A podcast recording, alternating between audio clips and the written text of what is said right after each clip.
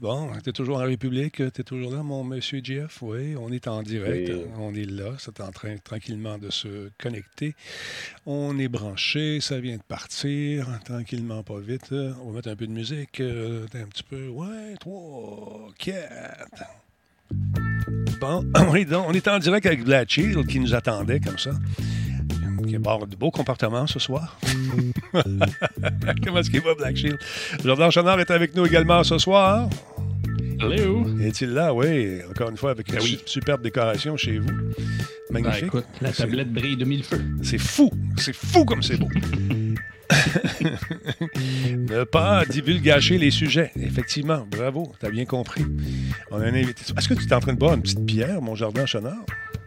Pas du tout, c'est des médicaments. Ah, ça avait l'air d'un boc de bière avec un petit peu de brou sur le dessus. C'est épouvantable. Jouer en plein milieu de la semaine, c'est c'est l'actualité qui me rend comme ça. tu me donnes le goût d'aller m'en chercher une, moi aussi. bon, attends un petit peu. Je regarde ça tranquillement, pas vite. On va se montrer l'éclairage un petit peu. Monsieur Péloquin, est-il revenu? Parce qu'on a un invité ce soir. Oui, oui, il est là. OK. Parfait, ça.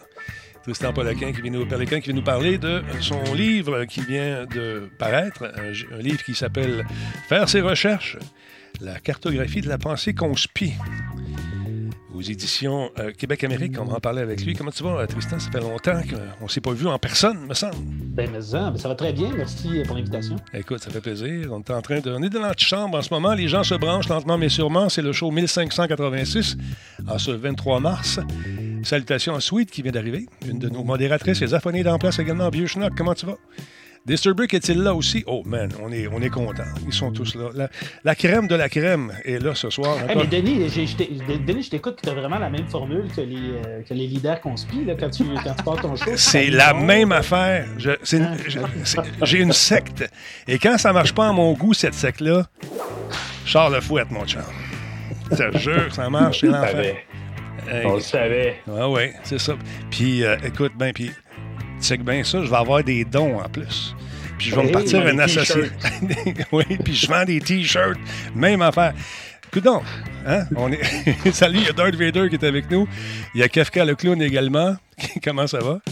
Euh, qui qui est là à part ça? Euh, attends, attends. Eh oui, nous avons une boutique en ligne, c'est écrit, tu sais. Salut USB, comment tu vas, mon ami? Geekette, bonsoir. On a beaucoup de clowns ce soir. Un autre, euh, Macasa Clown. Comment tu vas? T'es-tu vraiment à côté de la Macasa? J'ai fait un reportage du Grand Talbot un moment donné. On est allé faire un tour là-bas. Puis un des gardes me dit T'es-tu allé te promener autour de la prison? Dans le bois. Je dis Ben non. Viens avec moi, on va y aller. Fait que euh, je le vois sortir avec sa chaîne ça. Je dis que tu fais là, toi, avec ta chaîne ça? Il dit Laisse-moi faire, tu vas triper. Fait qu'il a coupé un de ses arbres. Je pense que c'était un grand cèdre qui était malade un peu, mais il restait encore quelques branches. Coupé ça. Puis il dit Va t'asseoir dans la cime de l'arbre pendant qu'il est par terre, puis il bouge pas. Je me suis ramassé parmi une horde de chevreuils, mon ami. Je les entendais cruncher, crunch, crunch, crunch. Ils mangeaient les branches. Puis là, j'ai juste fait peu. Poum! Ça a tout parti d'une shot, ces affaires-là. C'est incroyable de voir bondir ça. Ça va être dans mon livre bientôt, disponible au- chez Québec-Amérique également. Ça va s'appeler La pensée de Talbot. La cartographie d'un idiot. à suivre. Plus de détails à 23h. Salut, Tigidou, comment ça va? Oui? Ça va être Dear Whisperer. oui, Dear Whisperer, oui. effectivement. Ah on va partir à une autre tune, attends que les gens se branchent tranquillement. J'ai oublié de mettre ta tune, Tristan. Euh, pas Tristan, euh, Jardin. Mais euh, écoute, grave, on va en faire une autre fois. La tourne de? Ça la de, toune de... de? quoi donc? C'est quoi le nom de sa compagnie? En clair, effectivement. que je travaille? En clair. Ah, j'ai celle-là ici, mais, mais c'est pas, ça, ça fait pas sérieux, par exemple, Ouais. celle-là. Non, non, le hein? gars de marketing que je suis va te dire non. OK, on, on va changer tout. mauvaise attribution ici. OK, attends un petit peu, j'en ai un autre, celle-là ici? Première question, pour 50 points. Oui, c'est ça. J'ai tellement entendu dans les quiz que tu Oui. j'ai envie de répondre quelque chose. T'as 5 secondes pour répondre. Euh, oui. Oui, voilà, bonne réponse. Hey, félicitations, yeah. Merci beaucoup. Donc, euh, salut, il y a The Forge qui est en place également, qui vient d'arriver. The Forge qui euh, écrit son nom d'une drôle de façon. C'est The Forga, mais euh, en tout cas, il est comme ça. OK, les applaudissements, that's enough. Merci beaucoup. Euh, qui, est là à part ça? Il y a notre ami Mike Blitz qui vient de s'inscrire à la chaîne. de- C'est son troisième mois. Somnifère, misère et laser. Ah, écoute, ça serait beau, c'est un T-shirt. On va prendre en note. Prends ça en note. Mathieu, salutations. Bonjour à Valérie également qui se connecte lentement mais sûrement. Elle est là tous les soirs ou presque. Merci beaucoup. Si jamais vous avez des questions sur l'impression 3D, notre ami euh, Tigidou est en place également. Pour ceux qui viennent de joindre à nous, je vous rappelle qu'on a un invité ce soir qui s'appelle Tristan Péloquin. On va parler de son bouquet. Faire ses recherches. Parler un peu de, des conspires, bien sûr. Il a baigné dans ce milieu pendant, comme nous tous, pendant presque trois ans. C'est fou. Alors, on va en reparler avec lui dans quelques instants, mesdames, messieurs. Salut, vieux comment ça va, par ça? Euh, il y a Romero qui vient d'arriver, le savant Romero 23. Vous parlez de quoi en particulier ce soir? De tout, de rien, la vie, le beau temps. Reste là pour le savoir. Et puis demande pas surtout à notre ami euh, modérateur, il va tout te dire. Black Shield va tout te dire les sujets. Fait pas pas tout de suite. Non, Black Shield, retiens-toi. Qui est là en passant, Matsai? Très bon livre pour l'avoir acheté. Tu vois, regarde, Matsai, il a acheté un. Tristan, ça marche ton affaire. Ça marche ton affaire. C'est sûr que ça marche. Va te sortir un film de ce livre? Est-ce qu'il y aura une série, une saga, un roman peut-être, une série avec euh, comme District 31, ça serait bon. Pense-y, Tristan, je prends 10 ah, c'est bon. Seulement. oui, sinon le contrat dès ce soir. C'est oui. chose avantageuse. oui, c'est ça. Il faut, euh, hein, faut signer le contrat pendant qu'on est hâte. Tranquillement, pas vite, on va lancer ça, mesdames et messieurs. Il est 20h. on a dépassé l'heure. Les gens sont là. On passe ça, stand-by. Il reste combien de temps? Oh, il reste pas assez de temps. Il reste une minute, le temps, encore une fois, d'appeler un ami, de réveiller un voisin. Ça s'appelle Radio Talbot. Ça commence dans quelques secondes à peine. Salut, M. Margel. Margel? Non, Marvel. Margel, c'est d'autres chose. Salutations. Euh, je pense que tu n'es pas au courant de l'horaire. En Radio Talbot, c'est pas rendu le mercredi. Ça a toujours été le mercredi. C'est mardi, mercredi, jeudi. Des fois le vendredi, des fois le lundi également. Et on parle de toutes sortes d'affaires, mais les trois shows que tu ne peux pas manquer, c'est mardi, mercredi, jeudi à 20h avec des invités. Le lundi, on a commencé à faire des trucs avec les jeunes compagnies de jeux, des jeux indépendants, euh, des titres qui sont pas sortis. On les teste devant tout le monde. Et puis, euh, les gars, les filles qui font ça ben, sont bien contents d'avoir votre feedback également. Fait que c'est cool de faire ça. Alors, voilà. OK, Kafka, il dit Ah, je sais c'est qui ce journaliste-là maintenant. C'est sûr que je vais lire son livre. Voilà, vois-tu, un autre de vendu. 15 OK, cling, cling. mettre ça sur l'hypothèque. Incroyable. Stand by. T'en fais-tu tirer? T'en fais-tu tirer ce soir, Denis? Là, là, il faudra demander à l'auteur. Moi, je suis pas comme ça. Je suis pas un profiteur qui va justement essayer de vendre des trucs. Mais non, non. Ben non, non. Écoute, on, on checkera ça. T'as ces questions, toi, t'es viré. Voilà, c'est fait. Euh, Radio Talbot, merci beaucoup à Adept TV qui vient de se joindre à nous. Et ça commence dans quelques instants, dans 10 secondes, tout le monde. Stand by. Bonjour tout le monde.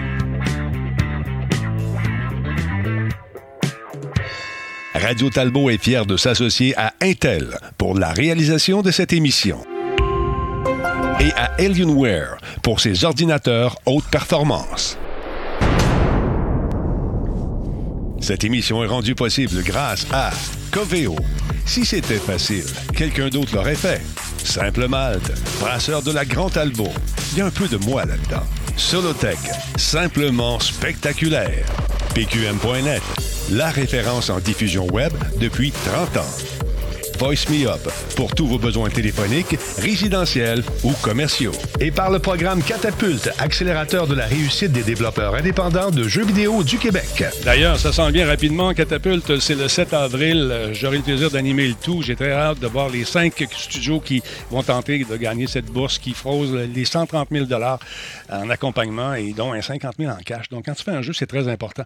Mesdames, Messieurs, ils sont parmi nous ce soir. Vous les aimez, vous les chérissez, vous les connaissez bien. Il y en a qui sont plus chanceux que d'autres, qui sont dans le sud, comme cet homme. Comment tu vas, JF, en forme? Ça va bien, ça va bien, toi? Oui, ça va bien. Tu es là jusqu'à quand? Est-ce que tu vas revenir bientôt? Je sens, je regarde ton œil, je, sens un peu le mal du pays qui t'a gagné un peu. Est-ce que, je, est-ce que je me trompe? Oui, oui.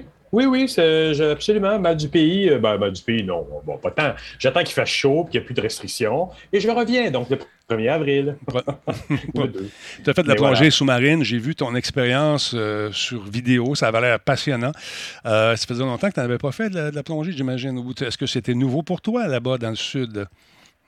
Non, non, j'en ai fait plusieurs fois dans ma vie, quelques centaines de fois, mais euh, c'était, ça faisait deux, trois ans que j'en avais pas fait. Mhm. Et ce que le vidéo ne dit pas, ce qu'il ne montre pas, c'est qu'on a tous été malades, on a tous beaucoup vomi parce qu'il y avait beaucoup de vagues ce samedi-là. Ah, ça arrive. Et ça, c'est. Normalement, quand tu fais ça dans le Sud, euh, moi, je, je donnais des cours à un moment donné dans une autre vie, dans un certain resort. Et puis, euh, les gens qui nous disaient qu'ils étaient des, des professionnels, habituellement, c'est ceux-là qui nourrissaient les poissons. c'est, toujours J'ai agréable. nourri les poissons, mon beau oui, y en a toujours Je beaucoup autour. Oui, c'est ça. Sur ces sages paroles, allons retrouver l'autre acolyte, mesdames, messieurs, qui lui euh, est encore une fois dans le sud, mais sur la rive sud cette fois-là. Comment tu vas, mon jardin? Tu es en forme? D'accord. Oui, ça va très bien, ça va très bien. Euh, en forme euh, semi, semi. Il est temps que le, ben, le- le- le temps, le temps chaud arrive, on va dire comme euh, Jean-François. Mais, euh, mais moi, c'est ça, je suis obligé de rester ici, puis euh, de- de- d'être dans ma maison et de faire face à mes responsabilités au Québec. En tout cas, moi, je dis ça. Je dire- saigne, mon cœur saigne. Il y en a qui fuient la réalité, d'autres qui l'affrontent. Et je suis un peu comme toi. Voilà, on fait face justement à la vie avec un grand V et euh, tout le reste. Mesdames, messieurs, il a fait face également à, à la vie. Il s'est plongé dans un univers que, comme nous tous, euh, ben lui un peu plus profondément que nous autres. Son nom, c'est Tristan Péloquin. Il est journaliste à la presse, journaliste d'enquête. Et il a commis ce livre qui s'appelle Faire ses recherches, cartographie de la pensée euh, conspi. Je me suis amusé à le lire comme un bon. J'ai passé à travers de ça. Tout d'abord, Tristan, merci d'être là. Euh, c'est très apprécié de ta présence. C'est super cool. Ben, merci, merci pour l'invitation, vraiment. Euh, écoute, euh, je peux, je peux pas demander mieux. Aller à l'émission de Talbot. Moi, j'écoutais Musique Plus, j'écoutais les aventures du Grand Talbot.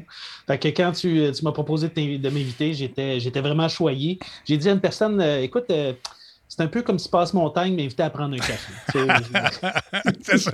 Passe montagne. J'ai, ouais, on- écoute, Wow. on, on m'a comparé à Bobino dans le temps. On m'a dit, Talbot, tu sais-tu quoi? On va faire une campagne axée sur Bobino pour souligner ton 2000, euh, c'était 2000 show euh, à cette époque-là. Bobino puis moi, euh, c'était, on était les deux premiers en direct lors d'une quoti- quotidienne. Fait que là, il a pris ma face, puis il l'a photoshopé sur le corps de Bobino. C'était ça notre pub. C'était brillant.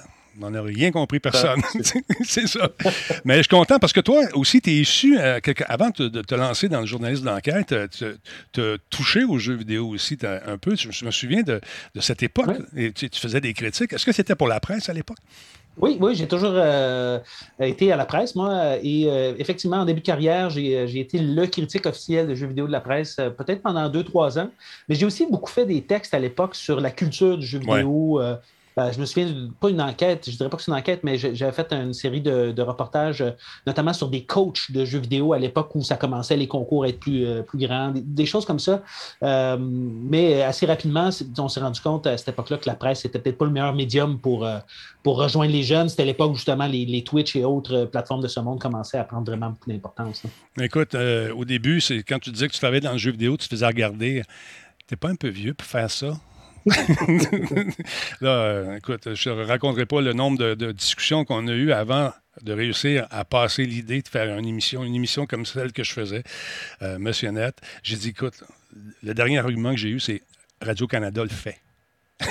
Ils ont dit, ah ouais? Ils ont de l'argent, eux autres. c'est ça. Fait que quand j'ai commencé le show, j'avais même pas d'ordinateur, Tristan.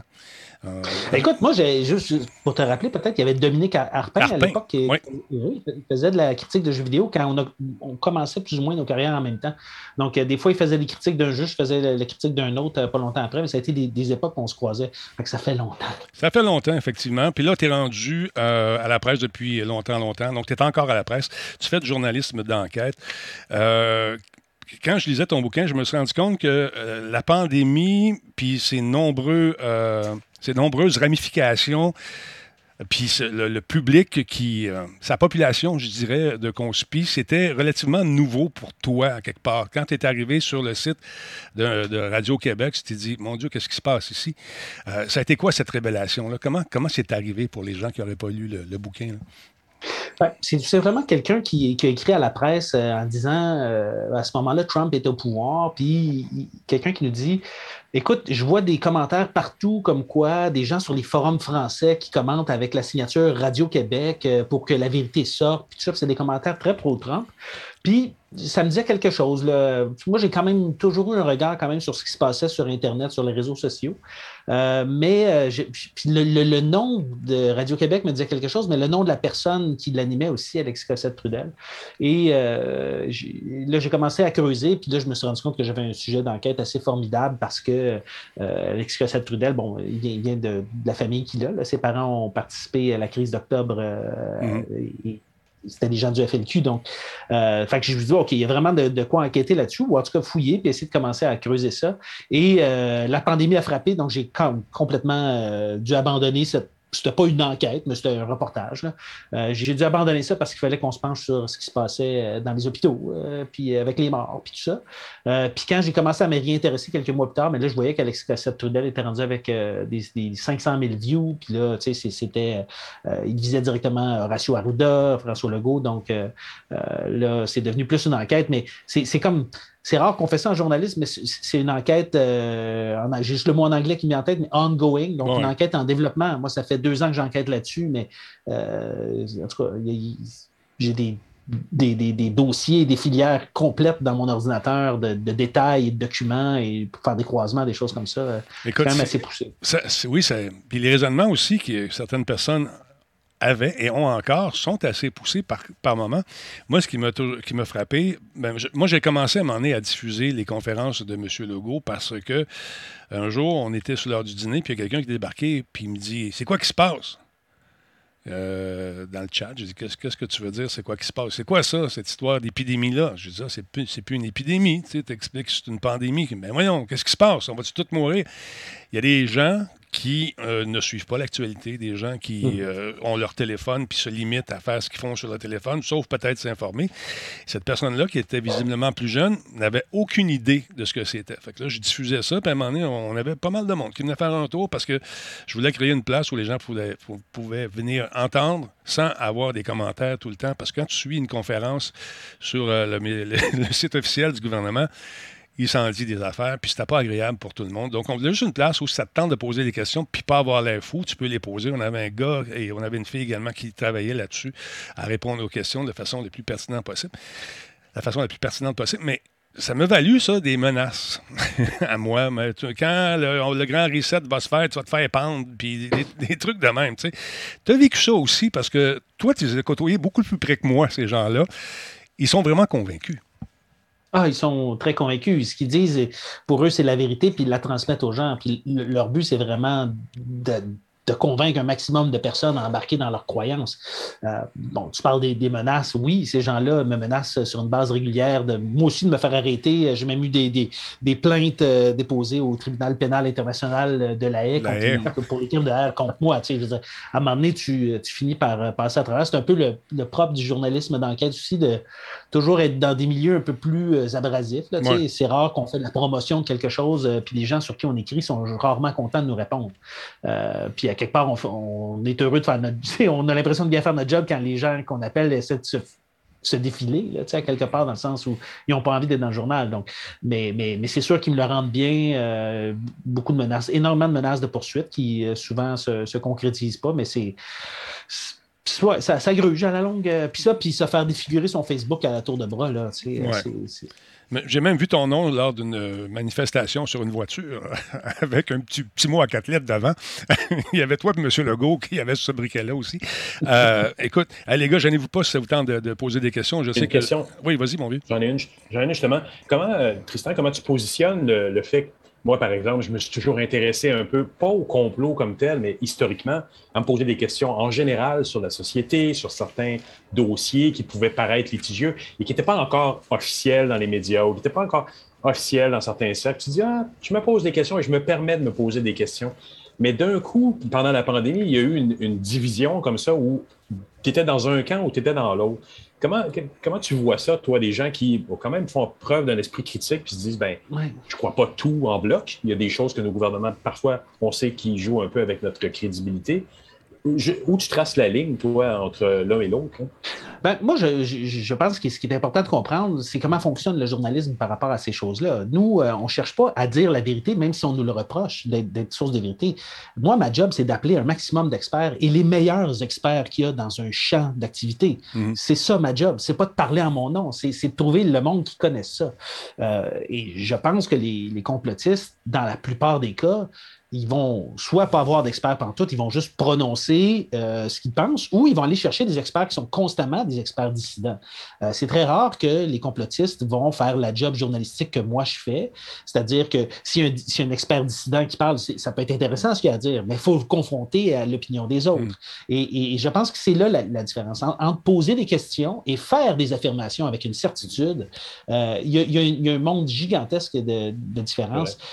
Et, et, moi aussi, tu sais, à quelque part, euh, je, me suis tracé aussi une espèce de ligne de conduite aussi où des gens qui questionnent l'autorité ou qui remettent en, question ces choses-là. J'ai rapporté beaucoup de, causes juridiques qui sont passées devant les tribunaux, de gens qui essayaient de, euh, de, faire tomber les mesures sanitaires euh, de façon légale avec des avocats. J'ai couvert ça avec le plus grand sérieux parce que je trouvais qu'il y avait des arguments légaux tout à fait pertinents là-dedans. Maintenant, il y a d'autres groupes ou des organisations qui le font avec des arguments qui sont complètement loufoques. Et, et c'est important de démontrer que c'est loufoque et que ça ne tient pas la route, tout simplement. Mais c'est les preuves qui font la différence. Parce que si on est un citoyen averti, comme toi, en tant que journaliste, tu te permets à un moment donné de t'ouvrir un petit dossier mental ou sur ton ordinateur, tu n'as pas encore les preuves, mais tu as un début de dossier. Je pense qu'un citoyen averti a toujours un petit début de dossier sur certaines affaires, mais on ne va pas les crier sur les toits. C'est ça la différence avec les conspirations. Exact. Mais malheureusement, le doute, euh, quand on a ces doutes-là, c'est important de les, les, rapporter, mais la quantité de travail qui est nécessaire pour euh, éliminer ces doutes-là ou, simplement faire les vérifications de base pour voir est-ce que c'est vrai, est-ce que c'est est -ce c'est fondé, est-ce qu'il est y a une justification à ce que cette personne-là affirme? Tu sais, je pense à toute la question des tests PCR, la validité des tests PCR, par exemple, avec la COVID, où euh, les, les, complotistes se mettent à dire Ah non, mais là, il y a 45 cycles, puis blablabla, puis ils ont, fabriqué tout un discours autour de ça qui a une base, un fondement de réalité. Sauf que quand tu parles avec des experts, des gens qui en font, qui travaillent dans les labs, qui disent mais c'est pas comme ça que ça marche. C'est pas comme eux le prétendent. C'est même pas proche d'être comme ça. Sauf que euh, prendre du temps, appeler trois, quatre experts, là, puis en trouver trois, quatre qui vraiment ont les pieds dans des labos, là, puis qui ont le temps de te parler, d'expliquer ça pendant une demi-heure, mais ça te prend une journée. Euh, mais, faire, propager la, fausse information, ça a pris 10 secondes. Mais voilà, mais la chambre à écho, c'est ça. Euh, ils, vont, ils vont glorifier une personne, cette personne dit quelque chose qu'elle a entendu de la personne qu'elle idéalise à quelque part aux États-Unis, et à force de le répéter, ben, ça devient une semblante vérité qui se propage à la vitesse d'un feu de paille. C'est fou, là, c'est absolument fou. Le, mot-clé étant le narratif. Oui. Le nouveau, le nouveau mot des deux dernières années, le narratif autour duquel on parle. Le hmm. narratif des médias principaux, le narratif des complotistes, le mot qui m'énerve. Mais tu sais, tu as beau essayer de jaser avec des gens qui sont très, très convaincus. Quand ils n'ont plus d'arguments, ben, c'est parce qu'on est payé par le gouvernement. C'est toujours ça. J'ai fait une critique à un moment donné, puis j'étais payé par Sony. ça devient, c'est toujours l'espèce de, point de fuite. Là, ne savent plus quoi dire. Donc, on est payé par le gouvernement. Au nombre de textes que tu as fait. De soulever un conflit d'intérêt, souvent même inexistant, c'est souvent la formule de dire tu es en conflit d'intérêt. M'excuse, un conflit d'intérêt, de, toute façon, quand tu t'intéresses à ces choses-là, n'importe qui peut être en conflit d'intérêt. Un conflit d'intérêt, si tu le déclares et qui n'est pas problématique, c'est pas un conflit d'intérêt. Ben Eux voient tout comme étant un, conflit d'intérêt. Tu peux avoir travaillé pour une compagnie pharmaceutique et avoir une expertise là-dedans sans être un bandit si tu déclares ton conflit d'intérêt, euh, tout simplement. Oui, c'est ça. On a vu évoluer avec euh, les, mois et les années euh, les vedettes. dans ton livre, tu parles d'étoiles filantes. c'est une bonne analogie parce qu'à un moment donné, sont là, sont big, tout le monde. ils ont ramassé du cash. On parle pas de 100 pièces C'est quoi, un demi-million qu'ils ont ramassé à un moment donné avec la fédération. C'est, du gros cash. Et pour arriver à ramasser cette somme d'argent-là, il faut que tu aies des arguments solides puis que les gens te croient. On peut peut-on parler de, de, de mouvement sectaire ici, selon toi? Euh, j'aurais de la misère à, m'avancer sur euh, ces fondements-là. Est-ce que c'est sectaire? Je ne sais pas. C'est sûr que quand on observe ça, on se rend compte qu'il y, a des leaders charismatiques qui, euh, qui mènent le bal avec des gens qui suivent, qui donnent l'argent, qui croient relativement aveuglément à ce qui se passe. Mais est-ce que c'est le même fonctionnement qu'une secte? Je ne saurais pas dire. Moi, je pense que ce sont des, des phénomènes qui sont typiques des réseaux sociaux, carrément. Mm. c'est vraiment par les réseaux sociaux qui, qui endoctrinent le monde. On, rigolait un petit peu quand on était dans l'antichambre avant le début de l'émission, mais, mais, mais tu sais, c'est la même formule. Les autres commencent, font des lives, saluent les gens pendant 2-3 minutes, puis après, ça commence, ils parlent pendant 45 minutes, il n'y a, aucune aucun flafla, aucune expertise euh, qui, vient euh, parler. Là, euh, puis, c'est la même formule. Ils créent des communautés. Puis une des choses qui fonctionne très bien dans, la création de ces communautés-là, c'est le fait que les gens peuvent commenter en direct, comme, un peu comme ici. Mais c'est ça que tu as fait, Denis, aussi. Tu as fabriqué une communauté. J'ai une communauté, sauf que avant de dénoncer des trucs, c'est peut-être mon fond d'ancien étudiant à l'université en, journalisme qui, fait en sorte qu'avant d'avancer de quoi, je vais aller chercher des sources. Essayer de, mettre, les mettre rien comme une grande vérité. Ben non, ben non, ben non. Puis encore une fois, c'est ça le gros problème, c'est que tu les confrontes, euh, ils affirment des affaires. Le grand reset, ça va se faire jeudi prochain à 22h22. Manquez pas ça, c'est le 22, ça va être à 22h22. Là, t'attends chez vous, 22h21. Mais c'est plus habile que ça. Ah. Il y a Clément Vitorovitch, qui est un, spécialiste de la rhétorique et qu'on entend souvent passer euh, sur les canaux français, qui disait que quand on les écoute, on s'en aperçoit que cette technique-là est bien maîtrisée. C'est qu'ils vont, au début, comme, euh, comme Tristan mentionnait, ils vont saluer tout le monde, puis là, ils vont partir leur discours, puis ils vont le baser sur des réalités, sur des choses qui sont factuelles. Mais à un moment donné, la dérive commence. Là, on s'en va sur des choses qui sont moins factuelles. Donc, quand tu écoutes tu es accroché par le début, puis tu dis Ah oh ouais, ouais ça, fait du sens, j'ai entendu aux nouvelles. Puis après ça, oups, ça décline. Puis là, on s'en va dans d'autres notions plus moins appuyées, de moins en moins appuyées. Puis à un moment donné, je t'affirme une vérité qui est basée sur tout le début. Mais ça doit être vrai parce qu'au début, c'est vraiment des techniques de rhétorique euh, éprouvées. C'est des, des, politiciens qui utilisent ben, ça. C'est c'est appliqué par des, gens qui sont ailleurs. Un, qui est bon pour désamorcer ça, c'est Walmart Trudeau sur, euh, sur TikTok. il, fait des lives, des fois, puis avec des Français qui débarquent, qui jouent la carte, justement, de l'assurance, commence avec ces vérités-là, et tranquillement, il tente de l'amener sur des terrains tout à fait glissants. Et lui, euh, ouais, il écoute, mm-hmm très calme. Tu sais. oui, euh, non, non, ça, c'est pas vrai. Ça, ça a été basé sur une étude qui n'est pas du tout. Puis là, il sort les références. Non, ça non plus, c'est pas vrai. Puis que là, la personne, qu'est-ce que tu veux qu'elle dise? C'est un gars qui est en médecine qui te dit que c'est pas vrai. Puis ça, j'ai jamais vu un de ces lives qui ont fini en disant T'es payé par ça. Ah, d'accord, euh, merci, je, vais vérifier les sources. mais c'est compliqué. C'est tough. Mais, mais, moi, j'y ai parlé, euh, euh, j'oublie son prénom, le docteur, mais j'y ai parlé, puis j'ai demandé dans un des cas, pour une, une de ces capsules-là qui était vraiment bien faite. Euh, ça t'a pris combien de temps? Puis il m'a dit, il était à deux. Ils sont pris à deux, ça leur a pris 16 heures de ah travail. 16 ah heures de travail pour une capsule de deux minutes. Non, non, c'est fou. Non, euh, démonter est tellement plus lourd que monter le, justement le complot en question. Euh, la question que j'ai pour toi, je ne sais pas si je peux me permettre, Denis, je ne voulais pas couper la. Ah, vas-y, tu es là pour ça, mon chum, tu ne te gênes pas. Hein? Euh, en fait, c'était par rapport à ton livre que j'ai pas lu encore, qui assurément va m'intéresser, mais euh, de tout ce qui a été dit maintenant sur le, volet conspirationniste, euh, dans ton livre, c'est quoi l'angle que tu as pris? Qu'est-ce que tu as amené? Qu'est-ce qu'on va chercher dans, ton enquête, en fait, dans tout ce que tu as pu voir, qui, qui ben, pas qui vaut la peine, je sais que le livre vaut la peine, c'est plus dans un contexte, qu'est-ce qu'on va aller chercher de plus qu'on n'a pas vu ailleurs? Ben, écoute, moi, je, fais une cartographie, comme je le dis, de, la pensée mm je, présente certains personnages qui, selon moi, sont simplement des archétypes euh, des personnages qu'on voit. Quand, vous avez vu, là, comme tout le monde, ce qui s'est passé à Ottawa, le, convoi des camionneurs qui ont réussi à bloquer le centre-ville pendant un, mois. Euh, euh, ces gens-là, c'était des Canadiens anglais, mais c'était le même pattern, les mêmes types de personnages que ce qu'on a vu au Québec ou à peu près. Donc, je, suis quand même content d'avoir montré comme quatre pour, pour, moi, il y a comme quatre groupes derrière ça. Il y a vraiment euh, la, gang qui est un petit peu plus euh, de droite euh, identitaire. Il y a la gang qui est un petit peu plus de, de, la pseudo-science puis des produits naturels. Tu as la gang qui est, qui est vraiment plus pseudo-légale, les citizens on the land. Puis tu as la gang qui est vraiment dans, le religieux. ces quatre groupes-là sont très présents. C'est partout dans tous les mouvements conspirationnistes, dans toutes les, les régions du monde. C'est ça qu'on voit sortir. Donc, je trouvais ça important quand même de décrire ces, ces là euh, puis par ailleurs, ben, je, pose beaucoup de questions euh, sur ce que fait la politique, euh, ce qu'on fait qu'est-ce qu'on doit faire par rapport à Facebook. Par rapport aux, réseaux sociaux, des, pistes de solutions que, j'évoque. Comment ça se fait que les réseaux sociaux ont une espèce de, pouvoir décisionnel sur qu'est-ce qu'on a le droit de dire ou pas, de pas dire, puis la façon dont ils contrôlent un peu ça, c'est-à-dire qu'ils n'empêchent pas les gens de dire des âneries sur Internet, mais quand il y a quelqu'un qui en fait trop, ben, ils vont le down-ranker. Mm-hmm. Euh, l'algorithme va, diminuer. Mais comment ça se fait que c'est fait de façon opaque par l'entreprise la plus riche au monde, euh, qui appartient à, un des milliardaires de, la Terre? Elle est capable de prendre ces sans que nous, euh, peuple, euh, que, ce soit les politiciens, que ce soit. Il n'y a aucune personne élue qui peut se pencher là-dessus. Il n'y a pas un expert euh, universitaire qui est capable de regarder voici comment marche la machine.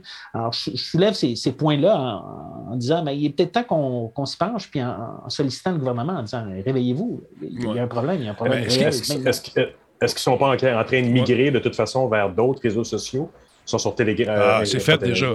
Telegram et autres, oui. c'est fait. Ils, sont, rendus ailleurs déjà. En, Russie. VK? Oui, c'est VK. On s'est parlé, Denis, hein, sur VK. Euh. Effectivement. Puis je recevais des appels. Puis des... En fait, c'est plus des courriels que je recevais. Puis les gens me disaient, là, là je suis sur VK. Je dis, OK. Puis j'ai pas de jugement. Qu'est-ce qui se passe? Bien là, c'est parce que j'ai rentré mes informations, oui. Puis là, euh, ils veulent avoir mon numéro de téléphone. Je leur ai donné. OK. Et puis, t'ont-tu demandé ton adresse? Oui, tu te remplis ça, tu te remplis ça. OK, là, ça marche pas. Ils veulent avoir mon passeport. J'ai dit, bon, non, tu sais, fais pas ça. Va pas là-dessus. Va pas là-dessus. Puis là, à un moment donné, euh, la même personne m'écrivait, ben j'ai plus accès pantoute à rien. Qu'est-ce que tu veux dire? J'ai plus accès à Facebook, j'ai plus accès à Twitter, j'ai plus accès. Va sur VK. Bravo, championne. mais c'est du manque d'informations, puis sont barrés partout. Parce qu'à un moment donné, ce qu'ils vont te répondre, Facebook, c'est regarde, nous autres, on te fournit un service gratuit. Tu nous donnes toutes tes informations, tout ce que tu fais. Nous, on revend ça, puis on t'envoie de la pub. Mais si t'es pas content, va ailleurs. mais est-ce que c'est à eux de gérer tout ça? C'est une bonne question. Mais l'excuse, c'est que oui, mais c'est un service gratuit pour toi. Quand c'est gratuit, c'est toi le produit. faut pas l'oublier. Tout ça pour te dire que, as-tu des regrets là-dedans, toi, euh, Tristan? As-tu des affaires que tu t'as faites, puis tu te dis, tu te dis maintenant, avoir su, calvaire, pas été là? Euh, pas beaucoup. Je veux dire, ben, franchement, euh, tu sais, moi, je travaille au quotidien la presse, donc, tu sais, chaque mot qu'on écrit dans le journal est, pesé, contre-pesé. je veux dire, moi, je suis relu par deux patrons qui ont, qui ont un flair pour les problèmes. Il y a un avocat qui relit mes textes litigieux. Je veux dire, il n'y a pas beaucoup de place à l'erreur pour ce genre de choses-là. Donc, je n'ai pas nécessairement de regrets. C'est sûr que j'aimerais beaucoup avoir des canaux de, conversation plus sains avec les leaders, d'être capable d'avoir des discussions un peu plus franches. Puis c'est toujours un petit peu abrasif. C'est toujours, tu sais, quand je les appelle, c'est rare qu'on s'amuse beaucoup. Euh, mais. Euh, c'est parce que tu fais partie des merdias, c'est pour ça. Et puis, il y en a un qui a dit récemment peu importe si c'est vrai ou pas, moi je dis le contraire de ce que disent les merdias. Ben, ce, qui, ce, qui, est dégueulasse, c'est qu'il y en a un qui l'a dit en disant si les médias prennent le côté de la Russie, ben moi, euh, si les médias prennent le côté de l'Ukraine, moi, on va prendre le côté de la Russie. Ce qui, euh, quant à moi, est un argument complètement ridicule. Si tu as envie de prendre le côté de la Russie, fais tes renseignements, euh, fais tes recherches comme du monde. Ouais. c'est ça. je veux dire, aller dire ce, genre de choses-là, c'est affreux quand il y a des gens qui meurent. Quand il y a des gens qui meurent.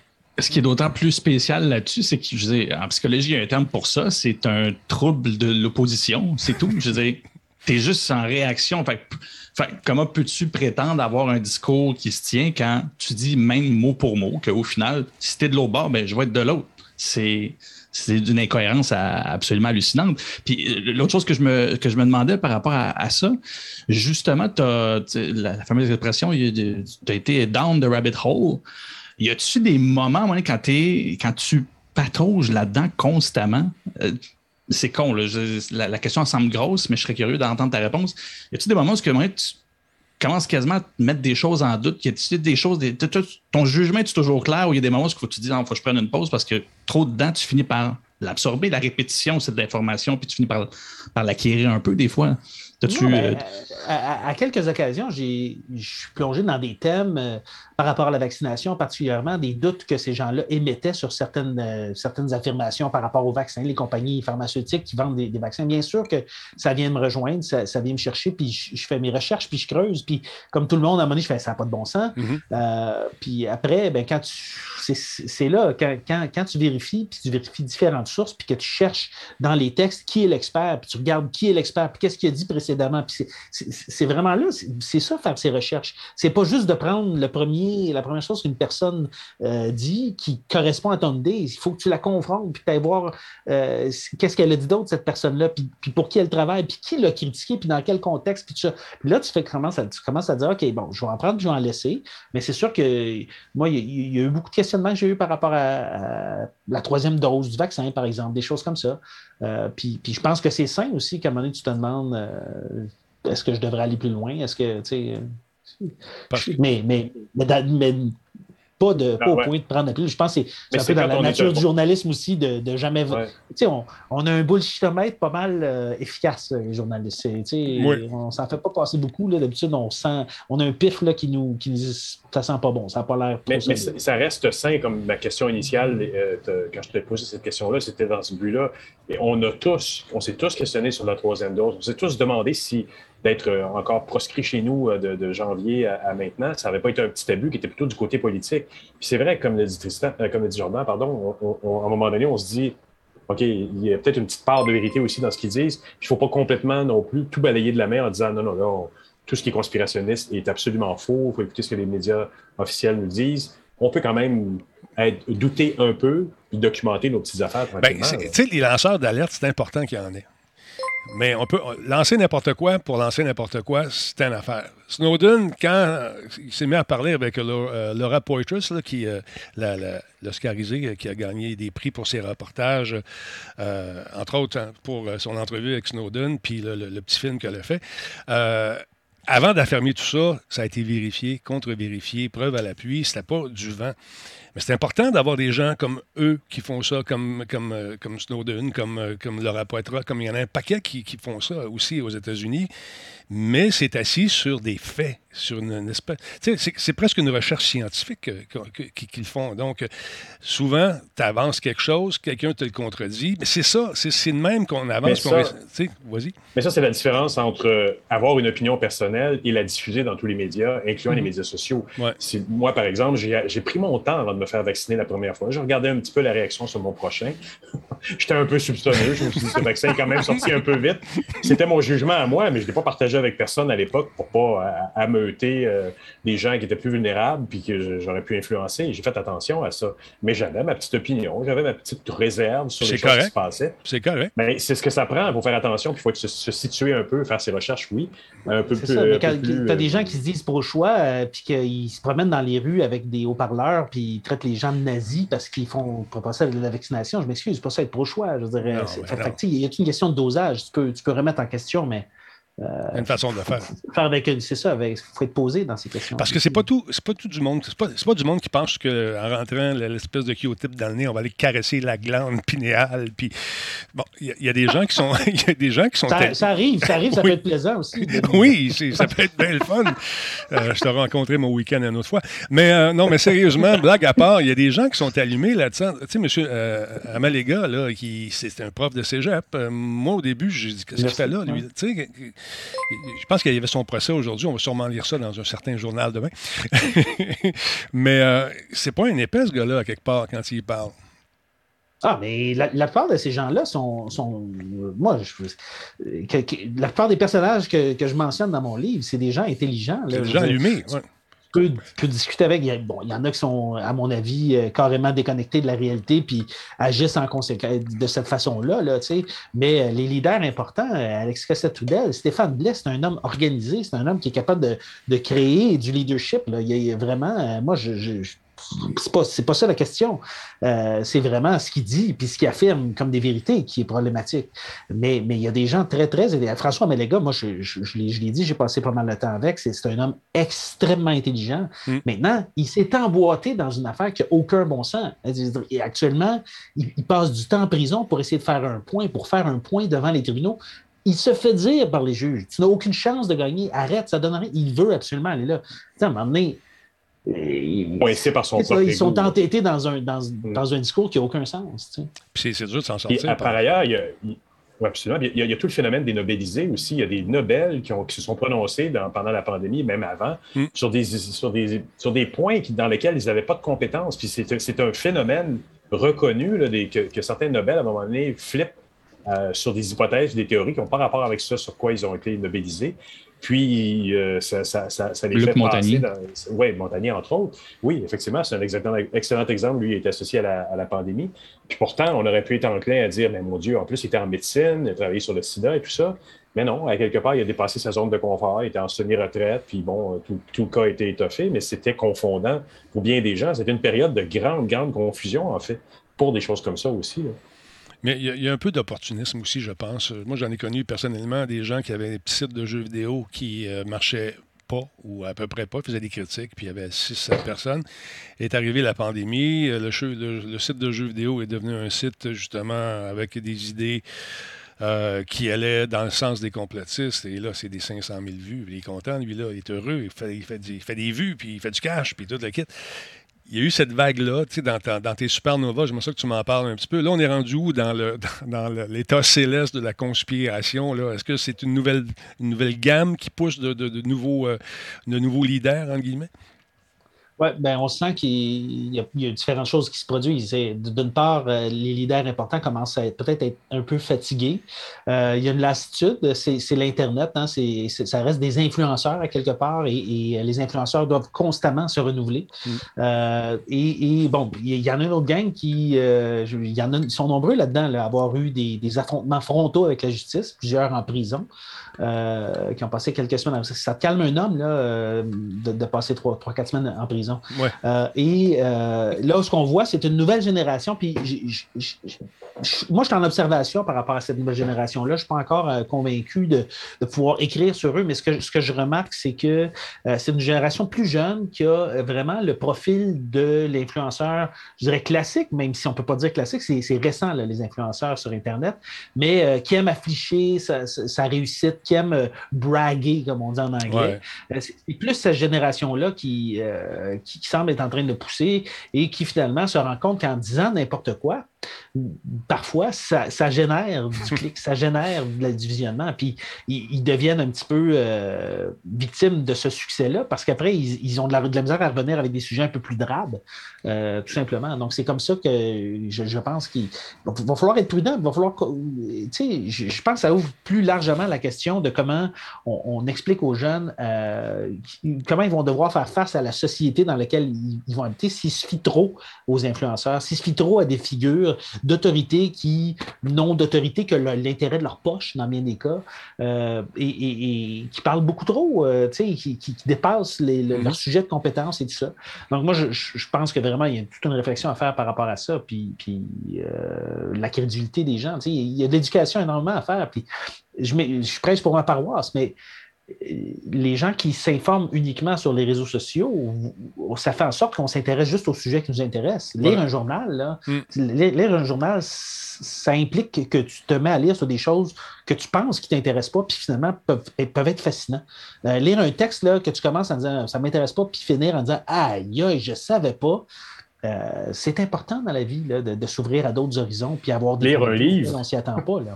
oui, lire mais... un livre au complet, c'est bien aussi. Effectivement. D'un couvercle à l'autre, c'est bien, bien le fun.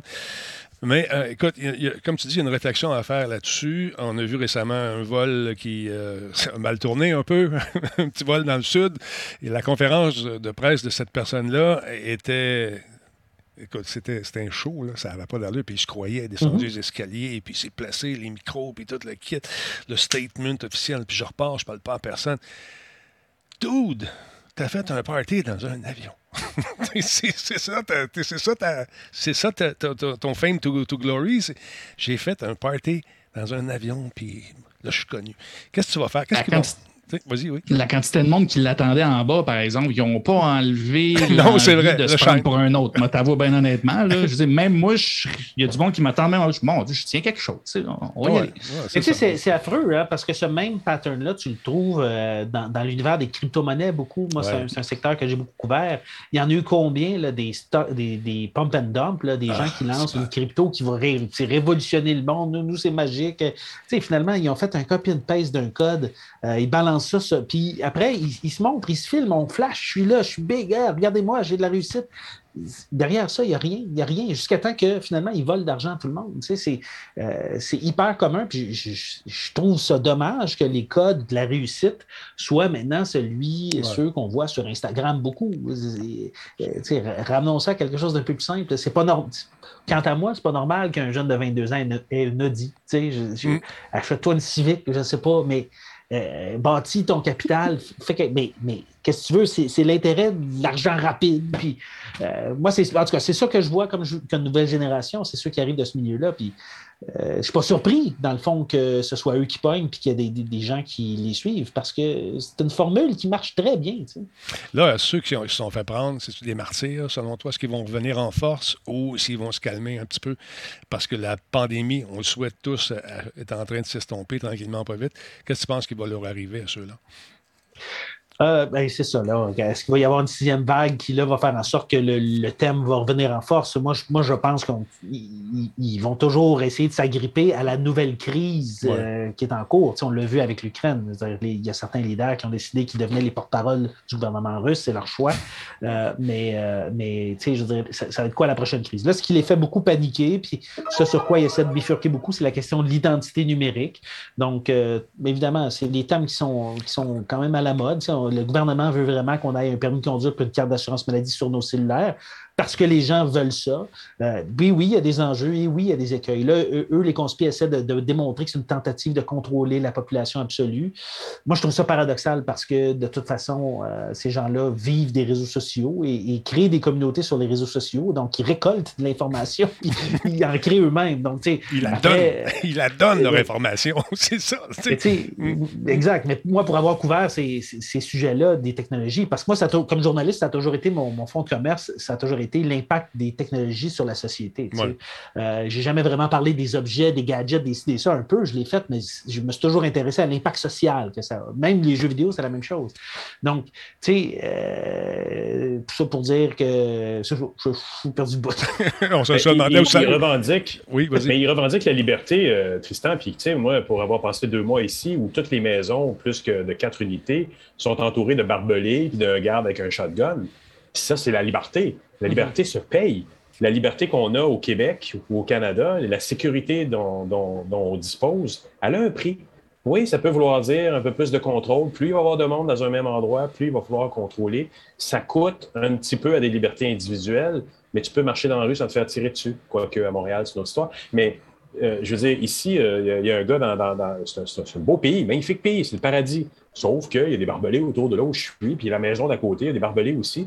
Puis c'est ça, c'est le prix à payer pour avoir cette espèce de forme de semi-liberté qu'au Québec, on en a plus, on en a moins, mais au moins, on n'a pas à avoir des barbelés autour de nos maisons.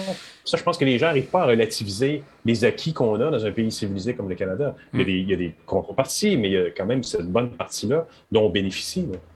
Écoute, clairement. C'est, euh, c'est un livre très intéressant, Tristan. C'est super bien fait avec une préface de, M. Lagacé, euh, Patrick Lagacé. Donc, je vous invite à vous le procurer. C'est disponible chez Québec Amérique. Faire ses recherches, cartographie de la pensée euh, conspire par Tristan euh, Péloquin. Et, les gens veulent savoir si ça marche, le chapeau en aluminium. Question qui a été posée. Ben, ça dépend. Pour pogner le Wi-Fi, mieux, oui. Pour se protéger contre les gens qui lisent qu'il y a dans notre cerveau, moins. C'est euh, fait que c'est ça. Ceux qui ont des Jedi tricks aussi, là, ça marche pas. Ça, ça marche-tu? non, ça. ça marche pas, ça.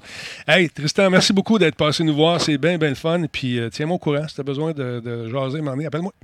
ça sera Parfait. Merci. merci vraiment pour l'invitation. J'apprécie énormément. Attention à toi, mon ami. Salut. Merci. Tristan Péloquin, mesdames et messieurs, en direct de son antre, dans son bunker, protégé par des fils euh, électriques, puis des chiens, puis des champs de mine. c'est ça la liberté. Salut, mon chum. Bye. Salut. liberté. liberté en espèces. C'est le fun. J'ai lu d'un couvert à l'autre, cette affaire-là, comme on dit. Puis euh, j'ai bien aimé ça. C'est le fun. Ça se lit très, très bien. Puis vous allez comprendre des affaires. Alors voilà. Euh, comme ça, tu es dans un champ de, dans un champ de mine, toi aussi, des barbelés. Puis toi, pauvre petit pet, dans au gros soleil en plus. Regardez, il est ben oui. Regarde, Vois-tu la peur? La peur dans ses yeux-là? Moi, pour vrai, là, c'est. On, sent, on, sent son mon angoisse.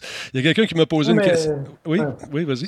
C'est donnant-donnant. Je veux dire, tu te promènes dans la rue, les voitures accélèrent pour te frapper ici. Fait que c'est.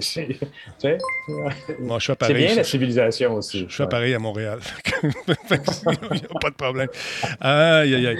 Là, on va juste répondre à Exlou qui va savoir j'avais joué Elden, Elden Ring. Non, j'ai pas joué, malheureusement, mais c'est un jeu qui est excellent. Si t'aimes le genre, tu vas triper. C'est un des meilleurs jeux qui est sorti, paraît-il, par les amateurs du genre. mais moi, n'y ai pas joué, malheureusement. Euh, sais pas vraiment mon genre de jeu. Si je joue à ça, ça va me prendre plusieurs manettes parce que sont, sans fil. Puis quand je les lance, j'ai de la misère à retrouver. Alors voilà. hey, J'aimerais ça qu'on parle, Tristan, un peu de ce qui se passe euh, avec euh, cette euh, nouvelle façon d'arnaquer les mots de passe. ça s'est paru sur Ars Technica. comment ça s'appelle? Ah, Ars Technica. je vais-tu être capable de le dire, tu penses? Ars Technica. Ars, c'est ça. Pas capable. c'est quoi cette technique-là, finalement? je, veux, juste ramener la présentation. Suis pas Tristan, moi. Ah, excuse-moi, j'ai dit Tristan? Excuse-moi. Oui, oui, c'est bien fin. Mais On va commencer ça. C'était un bromance. Laisse passer, ça va revenir. il, va, recommencer à nous aimer bientôt. Soyez pas jaloux, les gars. Je vous aime également, tout le monde. OK, d'accord. Donc, sur Ars Technica, Jordan, une nouvelle façon de se faire shipper notre password et même si euh, notre mot de passe, donc même si on est sur un site avec le fameux HTTPS. Qu'est-ce que c'est quoi cette histoire-là? Ben, c'est bien spécial pour vrai. Euh, en fait, c'est pas un cas répertorié encore qui, aurait fonctionné, mais c'est un spécialiste qui s'est penché sur la question et qui a vu que c'est quelque chose qui se fait. Je vous explique rapidement. On connaît, euh, en fait, mettons que je commence du début, mettons que je vous parlais de la loi de Pareto. La loi de Pareto, c'est 20% d'efforts pour 80% de résultats. Mhm. Mais quand on essaie d'informer les gens, les néophytes en termes de cybersécurité, on essaie de lui donner des trucs le plus simple possible pour que tu puisses régler 80% des problèmes euh, techniques ou euh, sécuritaires que tu peux vivre. Fait que le 20% euh, actuellement, c'était, ben, assure-toi que l'adresse en haut, par exemple, au lieu que ce soit google.com, ce serait g00gle.com. Mhm. ben, tu devines que ce n'est pas le bon site. Fait présentement, tu es probablement en train d'être sur un site qui va essayer de voler des informations. Du moins, ce n'est pas un site officiel. Et l'autre chose qui t'a observé, c'était de t'assurer que le préfixe au début de l'adresse, ce soit HTTPS. Donc, avec ces deux petits trucs-là, habituellement, tu étais euh, assez, assez sûr de ton coup tout ce qui restait, en fait, c'est des exceptions. Fait que c'était pas parfait, mais tu avais quand même la majorité des choses qui t'arrivaient pas. Et là, ben, on a euh, un spécialiste qui se penche sur la question et qui découvre une façon de faire qui n'a pas été répertoriée, mais qui s'attend à ce que ça n'ait pas été répertorié parce que ça juste, c'est juste resté underground. Je vous explique. Ça n'a pas été publicisé, c'est ça? Ben, c'est ça. Fait que là, présentement, en fait, l'onde de choc était au niveau, à ce niveau-là, dans, le, volet cybersécurité, c'est-à-dire que là, sachant que maintenant ça se fait, ils vont fouiller à savoir s'il y a des trucs qui ont fonctionné de cette façon-là. Et si c'est le cas, ben là, il va falloir trouver des façons de le contourner. On va prendre l'exemple que le, fameux site Ars Technica euh, a, utilisé, c'est-à-dire, par exemple, que tu veux te connecter sur la plateforme pour faire des visuels, la plateforme que Jean-François adore en passant. Pour vrai, lui, il a choisi ça par-dessus Adobe. Il, ah, il, déteste, il déteste Adobe. Il prend juste Canva. Si vous n'avez pas détecté le sarcasme, je, suis désolé pour vous.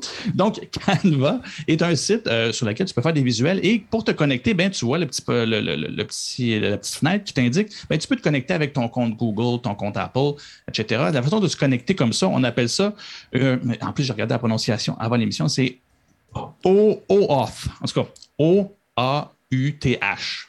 Bref, c'est un protocole de connexion qui permet en fait de te connecter avec un compte que tu as déjà ailleurs et que euh, qui avec le, par exemple ton compte Google, mais Canva n'aura pas ces informations-là de toi. C'est-à-dire que tu te connectes par Google, Google t'envoie un token, euh, envoie un token, pardon, un comment on dit un jeton, un, jeton, un, jeton, voilà, virtuel, disant à Canva, disant à Canva, ben oui, je confirme que c'est vraiment Jordan et tu peux lui donner euh, un compte et le protocole, en fait, ou autre, euh, fait en sorte que tu, euh, que, te connectes sans te, t'ouvrir de compte ou quoi que ce soit. Ça, ça, fait, pour toi. Donc, c'est assez sécuritaire, c'est assez reconnu et ça se fait sur des centaines de milliers de sites. Là, la façon que ça fonctionne, c'est quand, quand tu arrives, par exemple, tu arrives sur le site, tu cliques sur Je veux me connecter avec Google, ça trouve un petit pop-up qui t'affiche une petite fenêtre qui te permet de te connecter sur ton compte Google et ensuite il envoie le token. Bien là, le spécialiste en question a découvert que avec du CSS et du HTML pas si compliqué que ça, tu peux simuler de façon assez crédible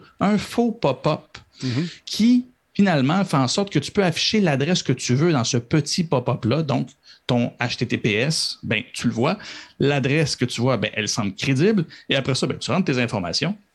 Ben, finalement, tu l'as rentré à quelqu'un qui avait placé ce faux pop-up-là. Et c'est là où c'est autant surprenant qu'on n'y ait pas pensé avant, que, que, que, ce serait louche que personne d'autre y ait pensé. Et c'est pour ça qu'en cybersécurité, ils vont vraiment commencer à fouiller si le phénomène existe. Euh, en fait, un pop-up, euh, tu pourrais le sortir, par exemple, il, affiche par-dessus euh, ton, ton, Firefox. Si tu bouges la petite fenêtre autour, tu, tu, peux le passer par-dessus ta fenêtre de Firefox. C'est vraiment un pop-up externe. Celui-là, tu as l'impression que ce l'est, mais si tu le prends et tu essaies de le sortir, tu te rends compte que c'est un, une page de navigateur dans une page de navigateur. Ce C'est pas un vrai pop-up. Mm-hmm. Et c'est là ce qu'il appelle ça, c'est cute au bout, c'est browser in the browser. Et le petit, le petit nom, c'est BitB.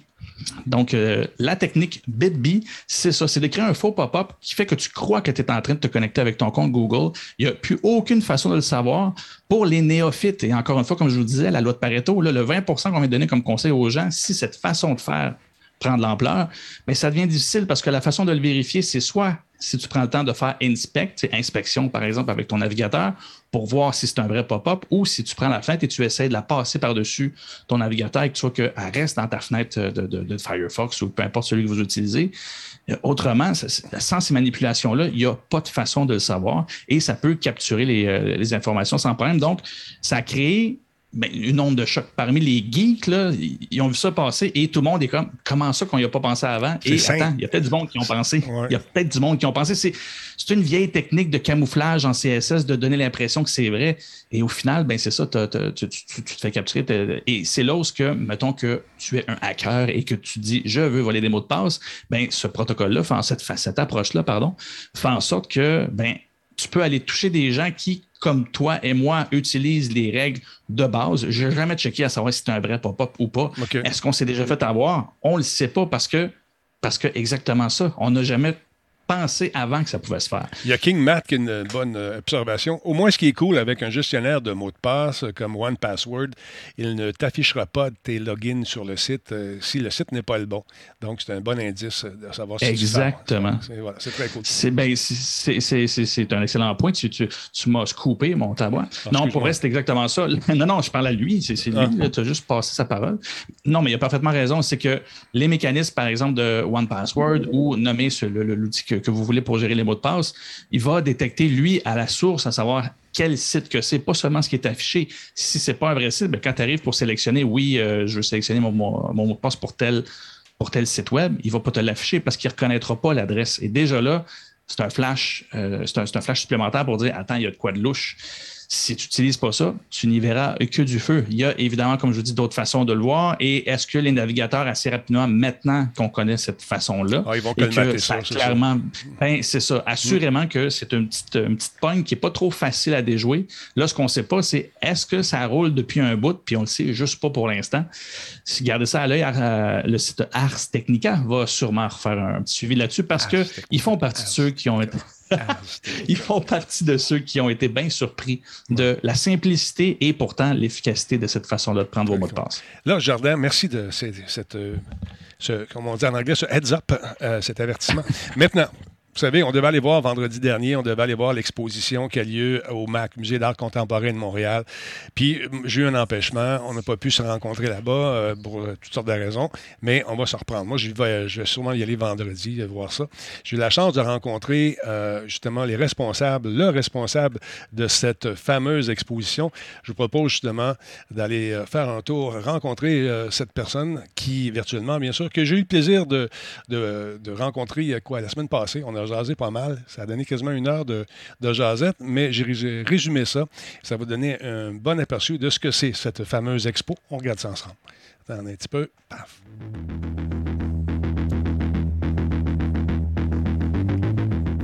Jusqu'au 18 avril, au Musée d'art contemporain, on présente l'exposition Contagion de la terreur. C'est pas une exposition comme les autres, je vous le dis tout de suite. J'ai le plaisir de m'entretenir avec John Zepetelli. Quelles sont vos fonctions au sein du MAC, Monsieur Zepetelli? Ben, écoutez, je suis le directeur et le conservateur en chef depuis 2013, donc euh, presque huit ans. Pourquoi Contagion de la terreur? Contagion de la terreur parce que le projet a été développé pendant la pandémie. Donc, il s'agissait aussi d'une contagion virale à travers le monde, n'est-ce pas? Mm-hmm. Et, mais là, on, parle d'une contagion euh, numérique, c'est-à-dire euh, des infections d'un logiciel malveillant qui est euh, déployé par des gouvernements répressifs à travers le monde pour mener une lutte, une bataille contre la société civile, donc contre des acteurs euh, qui veulent des changements ou, des, ou l'opposition politique. Ou, en fait, c'est vendu à plusieurs gouvernements répressifs qui, d'un côté, veulent combattre le, terrorisme, et d'un autre côté, veulent aussi euh, neutraliser l'opposition, neutraliser euh, les critiques, etc. Donc, l'expo se penche vraiment sur l'utilisation de ce logiciel malveillant à travers euh, différents pays pour justement terroriser d'une certaine façon. Et là, donc, contagion et terreur, parce que quand on est psychologiquement euh, ciblé comme ça, avec un, logiciel qui peut, avec l'utilisateur, peut voir exactement ce que vous avez sur votre téléphone, peut activer la caméra, peut activer des enregistrements. C'est vraiment une invasion psychologique et, qui mène aussi parfois à une violence physique. Donc, c'est vraiment un nouveau champ de bataille que les artistes euh, ainsi que Laura Poitras sont en train de, nous décrire. Parlez-moi justement de votre rencontre avec Laura, qui est quand même euh, euh, une cinéaste documentariste qui a été oscarisée. ça s'est fait comment, votre rencontre? Laura Poitras euh, euh, collabore pour la deuxième fois avec Forensic Architecture sur ce projet. Ils ont eu une collaboration en 2019, je crois, où ils ont fait un film pour le musée du Whitney à New York. Là, c'est la deuxième collaboration et, c'est une partenaire parfaite pour ce type d'investigation parce que, comme vous savez, peut-être Laura Poitras a été elle-même, a, a fait l'objet elle-même d'une surveillance physique et électronique depuis très longtemps, depuis un film qu'elle a fait en Irak en 2006 elle est allée en Irak, très courageuse femme, à faire un film sur l'invasion américaine et les toutes premières, euh, disons, euh, élections démocratiques en Irak, qui a été un grand désastre. Comme vous savez, l'invasion américaine en Irak est un, énorme désastre. Elle était là, et depuis ce moment-là, des services, euh, différents départements américains ont dit ben voilà une journaliste indépendante, elle n'est pas associée à un journal euh, ou un réseau de télévision. Donc, donc depuis ce moment-là, elle est sur une surveillance très agressive. À chaque fois qu'elle rentre aux États-Unis, confiscation de ses, de ses ordi, de son appareil téléphonique, etc., des longues interrogations qui durent des heures et des heures, et ça depuis très longtemps. Elle dérange. Elle dérange beaucoup. Savez-vous si elle a été victime du célèbre logiciel espion Pegasus? Je pense que 50 000 personnes qui ont été espionnées. Ben, je ne sais pas si elle était elle-même victime de Pegasus, peut-être un autre logiciel, mais ce qui est important à retenir, c'est que même en étant surveillée de cette façon, tout d'abord, elle a dû quitter New York pour aller s'installer à Berlin parce qu'elle avait toujours peur qu'on allait lui prendre son matériel audiovisuel parce que c'est une journaliste, c'est une documentariste, n'est-ce pas? Donc, elle a suivi, elle, elle, a été, elle a eu un contact crypté avec un jeune homme euh, américain qui s'appelait Citizen 4, c'est-à-dire c'était son codename Citizen 4. Puis elle, s'est entretenue avec lui pendant des mois, puis elle a compris qu'il avait des choses très importantes à dévoiler, non seulement aux Américains, mais au monde. Donc, elle est allée à Hong Kong pour interviewer euh, Edward Snowden, qui est devenu le plus célèbre lanceur d'alerte au monde, qui a dévoilé au monde que la NSA, the National Security Agency des États-Unis, surveillait euh, chaque euh, échange téléphonique aux États-Unis et à travers le monde. With its first detection dated in 2015, the malware Pegasus, made by the Israeli cyber surveillance company NSO Group, has been used by governments worldwide to infect the phones of activists, journalists, and human rights defenders. Laura Porges collabore avec euh, Forensic Architecture, qui est ce fantastique collectif euh, à la fois artistique, mais aussi, on peut, on peut l'appeler, si vous voulez, un ONG qui est voué à, aux droits de la personne euh, parce qu'ils ils enquêtent à travers le monde avec tout un déploiement technologique des violations des droits de la personne ou de la violence euh, étatique, de la violence politique, de la brutalité euh, policière euh, ou des crimes environnementaux. Donc, c'est vraiment un, centre de recherche dans une université londonienne, Goldsmiths College, vraiment à l'avant-garde de, ce qu'on peut appeler un art engagé. Euh, qui consiste de Eyal Weizmann, qui est un fantastique euh, théoricien et historien et architecte de formation, qui est un Israélien, mais qui est installé en Angleterre depuis très longtemps, et toute une panoplie de collègues euh, qui peut monter parfois jusqu'à 30 personnes, des journalistes, des architectes, des designers, des développeurs de logiciels, des, toutes sortes de gens, des avocats aussi. Et il propose euh, des euh, documents audiovisuels presque, presque euh, exclusivement à la demande de groupes qui ont été victimes d'une mhm. violence ou d'une violation quelconque.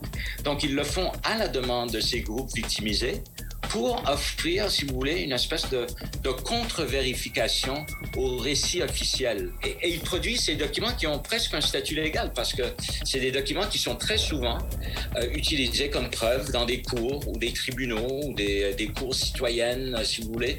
Donc, c'est vraiment une pratique artistique super intéressante. John, êtes-vous en train de me dire que les musées pourraient devenir euh, une nouvelle source d'information, un nouveau médium politico-artistique? Est-ce que c'est le cas chez vous? Peut-être on l'est. Pour, pour, moi, c'est une. Euh, en fait, ça fait partie de tout un mouvement citoyen à travers le monde avec euh, euh, ce qu'on peut appeler la source ouverte. Donc, il y, a plusieurs acteurs à travers le monde qui, qui veulent offrir un autre récit. Mais de mon point de vue, en tant que directeur de musée, en tant que conservateur d'exposition, c'était super intéressant de tout d'abord pouvoir travailler avec cette, cette discipline, si vous voulez, euh, euh, émergente qui est forensic architecture, l'architecture la, médico-légale. Quand, quand j'ai vu la bande-annonce euh, sur le musée, je me suis dit, euh, on dirait une bande-annonce hollywoodienne d'un film. Mais ce que vous présentez là, c'est basé sur des faits réels. C'est important de le dire. Et ça se présente comment pour le visiteur? Qu'est-ce que je fais? J'arrive chez vous et qu'est-ce que je vois? Euh, tout d'abord, on est dans un nouveau lieu. On a déménagé à la place Ville-Marie, dans un lieu, dans, dans l'espace commercial de la place Ville-Marie, dans un coin, coin Cathcart et Mansfield. Donc, on rentre, et bien sûr, le musée a, le musée a diminué de surface, mais on a quand même un très bel espace. Et l'expérience débute avec un film euh, d'introduction de la grande cinéaste primée Laura Poitras. Doubting Lambert's claims, John orchestrated a sting operation and contacted the Associated Press. The camera connects to here, and then the battery and recorder lives in a pocket that goes here. I haven't decided yet whether I feel comfortable wearing this tie whether it's an issue. Là, côté exposition, on s'entend qu'on n'est pas dans l'art moderne, on n'est pas dans l'art abstrait non plus. On sort un petit peu des sentiers battus. Comment est-ce que votre proposition, lorsqu'il est venu le moment de discuter de la prochaine expo, comment ça a été perçu par votre comité de direction? Écoutez, moi, j'ai le, grand support euh, et le soutien de mon CA parce qu'on est quand même le musée d'art contemporain de Montréal. Donc, c'est tout à fait à nous de faire ces expériences euh, inusitées dans le musée. On n'est pas un musée encyclopédique ou historique, on est un musée de l'art actuel. Forensic Architecture est un collectif qui est acclamé à travers le monde. Ils ont fait des expos dans les plus grands musées. Eyal Weizmann est un énorme penseur qui a publié une douzaine de livres. Laura Poitras est une euh, cinéaste oscarisée d'un certain côté, il s'agit ici d'artistes très confirmés. Euh, mais c'est des artistes qui font un travail documentaires mm. qui font de l'activisme. Et c'est ça qu'on trouve euh, très intéressant. Et ça va pas être le propos du MAC pour chaque exposition, bien sûr, mais on veut présenter en tant qu'institution tout l'éventail de possibilités qui, euh, dans la catégorie qu'on appelle art contemporain. Et là, c'est une, c'est un moment super intéressant et très euh, singulier mm. dans l'activité d'art contemporain avec cette, ce collectif voué aux violations des droits de la personne et voué à une espèce d'activisme pour euh, venir en aide à des gens qui sont opprimés ou des gens qui ont subi une violence quelconque. Donc, euh, pour moi, c'est super intéressant de montrer l'éventail de, toutes les activités en art contemporain. Donc, je suis très, très fier de pouvoir montrer euh, Forensic Architecture en collaboration avec Laura Poitras en ce moment.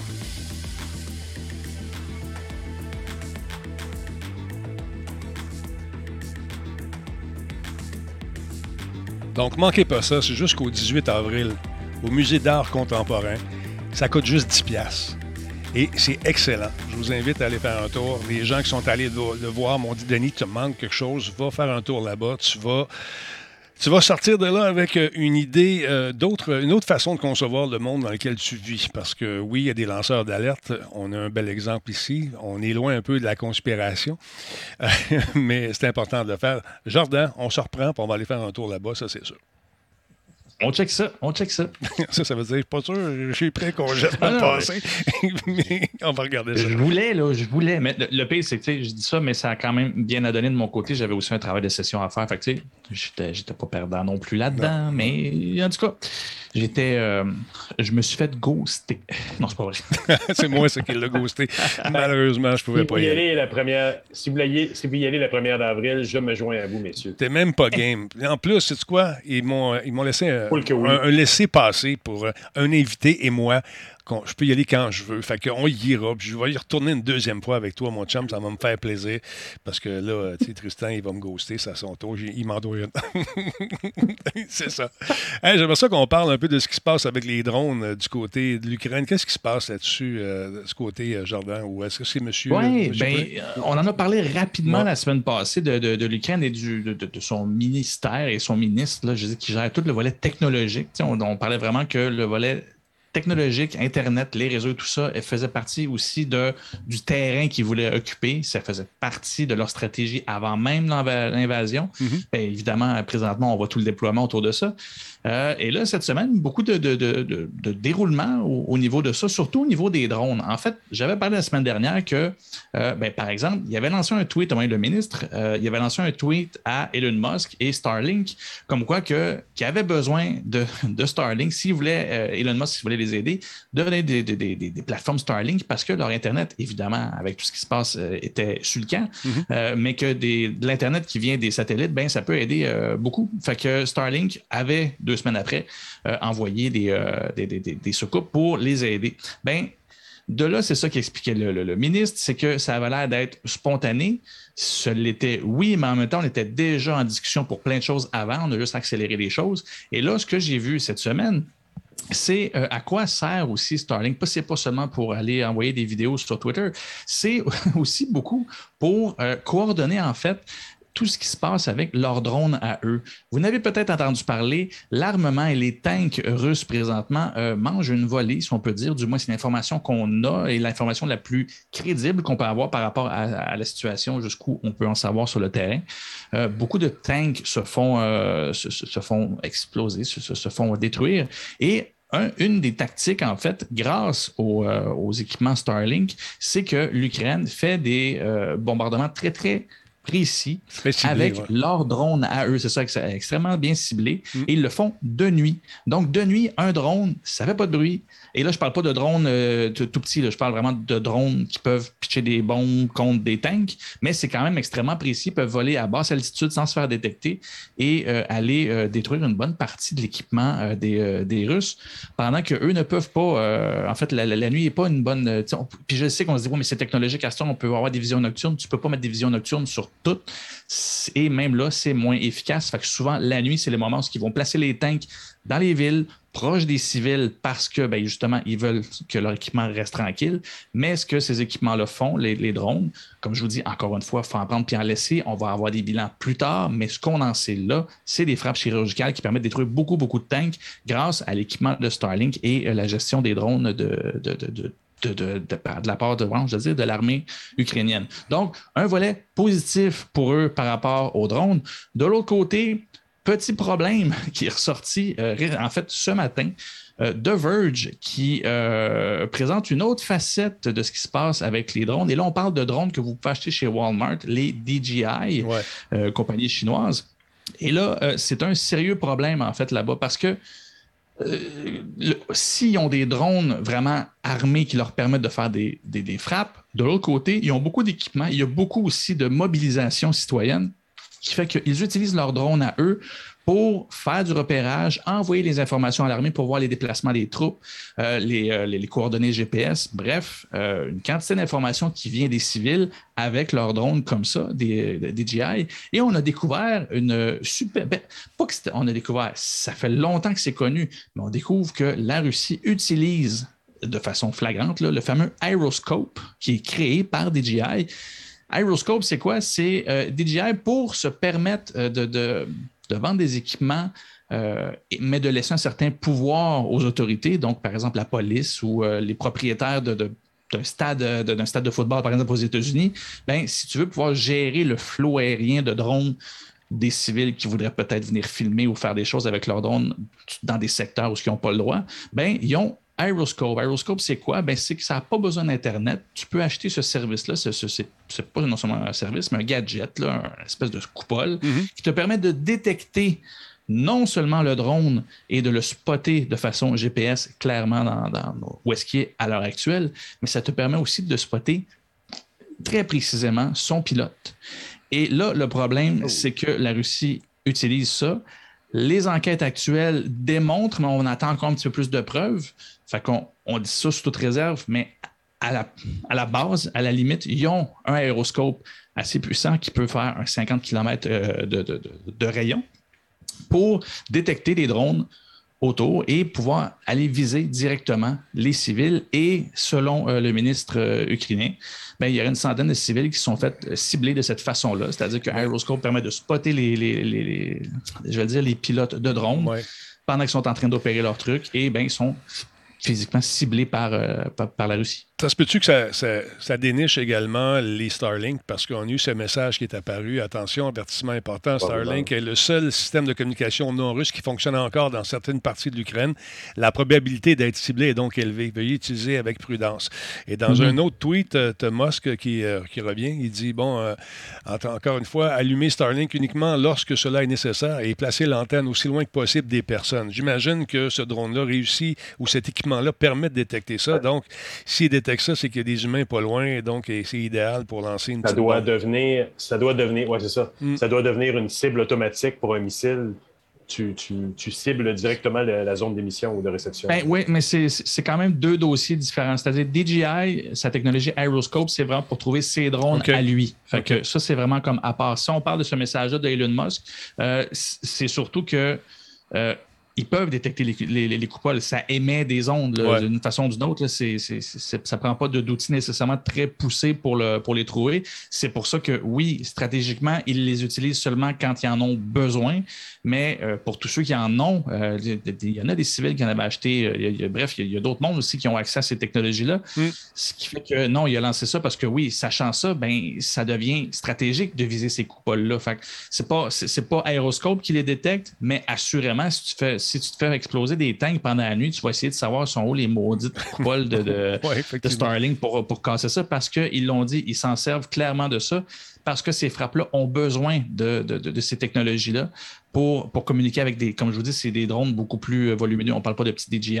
De l'autre côté, Aeroscope, mais là, c'est un scandale qui dépasse aussi l'Ukraine. Là, tu as tous les propriétaires de DJI qui se rendent compte, attends, ça veut dire, et, et ça, c'est par défaut. Si vous avez un DJI chez vous, vous pouvez être spoté par n'importe qui qui a accès à une balise Aeroscope. DJI se défend en disant que c'est des clients très, très précis, par exemple la police ou qui, des, des gens qui sont accrédités, qui ont droit d'acheter une technologie comme ça. Mais on le sait que peu importe ce que vous pouvez me dire là-dessus, suffit que cette personne accréditée passe le relais à un autre, puis et voilà, c'est changé.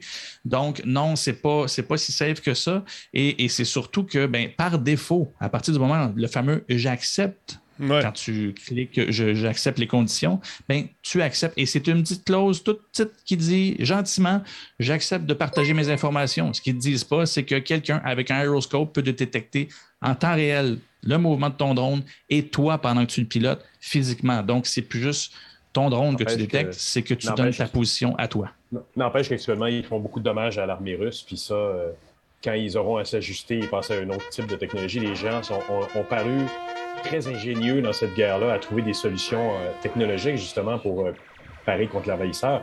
Par ailleurs, on a vu aussi dans, cette campagne-là la, mobilisation. Bien évidemment, ils se sont fait nourrir en missiles air-air, puis sol-air et ben, anti-tank. Et ça fait énormément mal que ces petits missiles-là, euh, qui sont de technologie euh, quand même euh, éprouvée, des Stinger, des technologies françaises aussi ont été embarquées là-dedans, je pense qu'il y a des Italiennes aussi, qui te ramassent des tanks, puis c'est porté par un gars, le gars il va se recocher après dans, un coup. Ça a fait très, très mal à, l'invasion russe en ce moment. Écoute, Parlant d'in- d'in- d'invasion, on vient de se faire envahir par un raid. Mesdames, Messieurs, merci beaucoup Hey! à Angry Red Guy. Merci beaucoup de ton raid. C'est très, très apprécié. Bienvenue tout le monde. On parle de différentes patentes ce soir. dont, entre autres, vous avez manqué une excellente entrevue avec notre ami Tristan Péloquin. Euh, Est-ce qu'on a d'autres choses à rajouter là-dessus, messieurs? Je regarde l'heure. Il commence à 9h15. Ça roule depuis tantôt. JF, euh, j'ai pas eu tes sujets. Je sais pas c'est de quoi tu voulais me parler ce Je l'ai soir. envoyé à ton Gmail pourtant, mais je- on, en reparlera la semaine prochaine. Il n'y a aucun Je serai problème. là la semaine prochaine, je break à Pascal. Puis je vous ferai remarquer que cette semaine, je suis avec Bruno Guglielminetti, comme à chaque semaine, comme tu le mentionnais en début, sarcastiquement, et moi je le dis sérieusement, je suis avec Bruno. Et on parle de la RAMQ qui ont installé un bureau de l'expérience client Bon. ou le- de l'expérience patient. Et c'est intéressant parce qu'ils mettent beaucoup d'énergie sur créer une expérience qui est agréable. On ne voit pas ça souvent dans le monde du gouvernemental, encore moins dans le monde de la santé. Mais là, ils font vraiment un gros effort pour calculer tout ce qui se passe au niveau numérique, euh, dans les salles d'attente ou au téléphone. Puis on va voir qu'est-ce qui va se passer avec ça. J'ai fait une entrevue avec euh, Nicolas Paré, qui travaille à la RMQ, qui est un UX là-bas. Très cool. On va suivre ça. Une petite mention, une petite mention spéciale à Bruno, euh, s'il écoute l'émission, sinon tu lui passeras le message, Jean-François. Je l'ai trouvé pas mal cool, sa photo, avec lui en hoodie, avec David Usher en Avec train David de le Usher, coacher, oui. en train de coacher Oui. pour le podcast. Je suis comme, C'est donc bien cool, tout ça. Je Bruno, pense là, qu'il sait, parce que Bruno, il ne publie pas souvent des Non. photos de lui-même. Non, c'est avait ça. David Usher. Mhm. ben, J'ai remarqué aussi. cool. C'est après Bruno. Messieurs, merci beaucoup d'avoir été là encore une fois euh, ce soir et spécialement euh, vous, monsieur, qui êtes là-bas, oui, dans le sud, encore une fois, en train de travailler fort et euh, c'est très cool. Jordan, merci spécial à toi aussi. Et, euh, on Toujours un plaisir. Ça fait que ça tente d'aller voir l'expo, tu me le dis. Moi, je- vous me le dites, on y va Ah, ensemble. non, mais ça, s'il ça- veut pas, je vais y aller, moi. Attends, il veut pas, il t'a ghosté, tout, là, j'entends. Puis de toute façon, tu t'arrêtes pas de l'appeler Tristan depuis tout à l'heure, fait qu'il t'aime plus. Je l'ai appelé une fois Tristan parce que Tristan. Deux fois. Deux fois, deux fois. Deux fois n'est pas coutume, comme dirait l'autre. Alors, mon Tristan passe une belle soirée. Ben merci, merci. Puis merci à Jardin, son nouveau livre, c'est euh, merveilleux. oui. Messieurs, passez une belle soirée. Merci beaucoup. Attention à vous autres. Merci, Merci, Denis. Bonne soirée. Voilà, Bye et bye. le temps Ciao. file, c'est incroyable, ça va vite ce show-là. Déjà, quoi, ça fait une heure et quart qu'on est déjà là, c'est fou. Euh, ça va faire quand? Ça fait dix ans déjà, qu'est-ce que la 2 millième, quelqu'un, euh, c'est quand J'ai vu ça passer tantôt rapidement. On a fait la 2 millième de Monsieur Euh, il y a dix ans exactement, demain, je pense. C'est tout ça? Je suis pas certain. En tout cas, c'est ça, mais le temps passe, euh, ça va trop vite. C'est absolument fou, raide. C'est fou, c'est fou, c'est fou. C'est euh, aujourd'hui, le 2 millième, il y a 10 ans, aujourd'hui même. Tabarouette, man. Vous avez plus de mémoire que moi là-dessus. C'est fou. Je me- m'en souviens comme c'était hier. C'est, absolument malade. Le... Profitez-en parce que ça fly. il me semble que mon, petit gars était bébé il n'y a pas si longtemps. Il va avoir 14 ans cette année. J'ai, pas vu le temps passer. C'est fou, la, gang. C'est absolument fou. Merci à tous ceux et celles qui ont pris le temps de s'inscrire ce soir. Il y en a plusieurs, encore une fois, qui, sont, euh, qui, ont euh, re- renouvelé leur. Leur abonnement à Radio Talbot. Merci à Tigidou. Ça va faire 80 mois le mois prochain pour Tigidou. Merci beaucoup. Merci à, merci à Spirado également, 20e mois. On a un nouveau qui vient d'arriver, un nouveau follower, euh, Bucket Rockstar. Merci d'être là, mon ami. Euh, il y a Thermostatique. Euh, qui est-ce qui est là à part ça? Il y en a un paquet, moi, t'as dit, je n'ai manqué. Quand on fait des entrevues comme ça, c'est toujours un peu difficile de lire, d'arrêter tout ça pour dire des merci, mais on essaye. Euh, donc, Angry Red Guy, merci beaucoup pour, euh, encore une fois, ton raid. Gigo, merci pour le 7e mois. Il y a Billy Joe, 16e mois. Pascal K est avec nous également. Il y a Kido Osgood, euh, sixième mois avec nous. Il y a Gascoul, douzième mois. Luxurious Sam euh, vient de se joindre à nous, donc euh, en espérant que tu restes avec nous longtemps, mon ami. Merci beaucoup. Kimo Rai également. Kimo Rokai, pardon, on va l'avoir. Merci beaucoup pour ton sub. Également, notre ami Alcalin est là depuis 48 mois. Nemesis, 41 mois. Mikuri-chan, 61 mois, le chum. Merci beaucoup. Norus est là depuis 68 mois. Merci pour tes années d'émission de qualité. Toujours un plaisir, nous dit-il. C'est super apprécié. Metal Ranger, merci pour les 200 bits. Il y a également Michael Bit 55, troisième mois. Disturbrick, 10 piastres. Je n'ai même pas vu passer. Caliboire. S'il vous plaît, je peux. Qu'est-ce qu'il dit?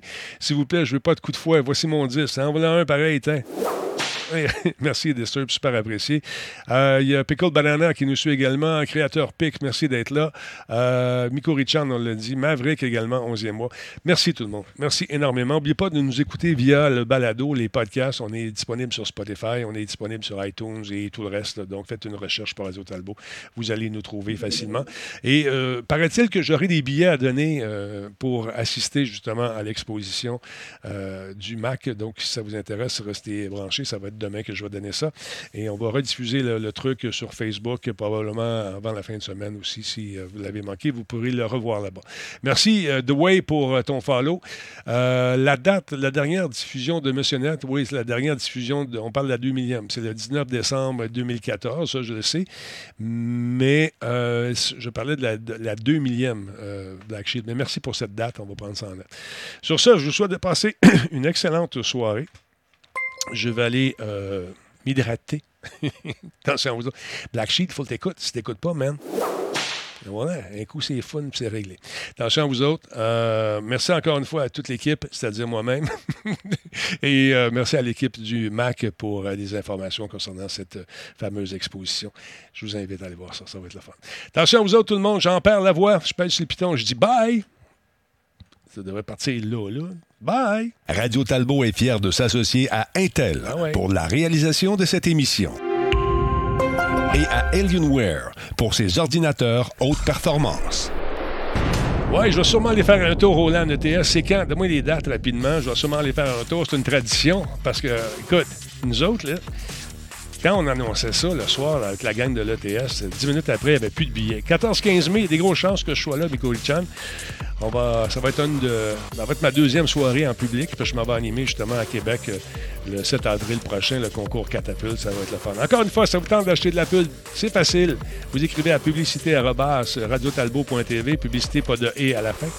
Et euh, notre ami Martine va vous appeler, bien sûr et vous offrir des forfaits incroyables parce qu'on est bon, on est fin, on est sympathique. Bon, là, les gens me disent Denis, tu mets de la pub. Oui, je la mets à la fin seulement. On en passe une drette là. Check ça. C'est bien merveilleux, la pub. J'aime ça. Une petite pub, ça fait du bien. C'est bon pour le portefeuille, c'est bon pour tout le monde. On est content d'être heureux. Pas se mettre une petite tonne pendant qu'on écoute la pub. On fait ça un raid, tout le monde? Trouvez-moi quelqu'un à raider. Là. On regarde ça ensemble. Let's go.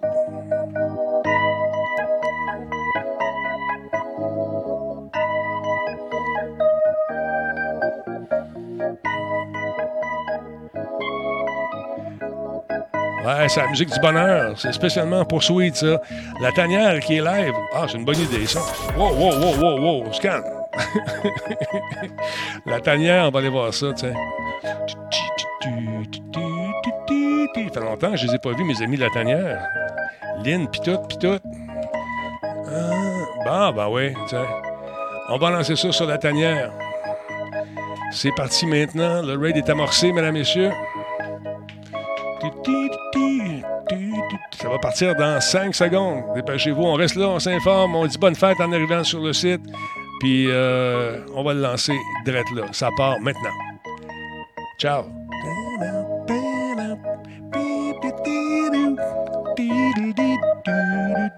Oh yeah, baby.